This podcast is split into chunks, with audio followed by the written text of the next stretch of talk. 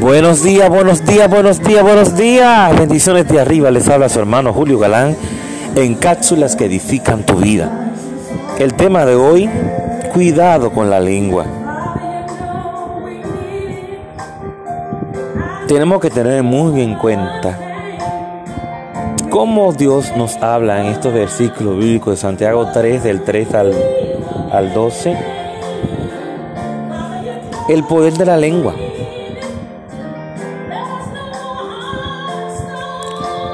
tenemos que recordar, perdón, que lo que decimos por nuestra boca del corazón procede. Lo que la boca sale del corazón procede. ¿Qué es lo que hay en tu corazón? ¿Qué va a salir de tu boca cuando tú hables? ¿Mm? ¿Qué va a salir de tu boca cuando hables? Dios es un Dios bueno. Pero Dios nos enseña que tenemos que tener cuidado con lo que sale de nuestra boca, con lo que hablamos. El enemigo es especialista en, atacar a lo que a la casa nuestra mente. De ponernos uno en contra del otro. Porque Él tiene el, objetivo de, y el método de divide y vencerás. Y nosotros, ninguno de nosotros, los hijos del Señor, va a permitir que Él se salga con la suya.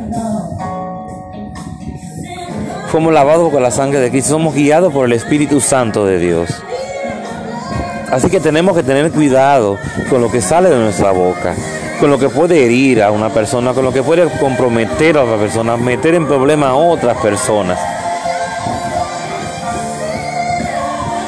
ten cuidado con lo que sale de tu boca. Dile al Señor que te ayude a controlar. Uno de los frutos que tenemos que tener como hijos del Señor es el dominio propio que se nos fue entregado a través de Jesucristo. Dile al Señor que te ayude a desarrollar más y a poner en práctica cada día el dominio propio que te ayuda a controlarte. No solamente tu lengua, sino tu forma de actuar, tu forma de, de tu proceder de tu reaccionar ante cualquier circunstancia de la vida, del diario vivir. Porque cuando actuamos así, actuamos con madurez, con sabiduría que se nos fue entregada a través de Jesús también.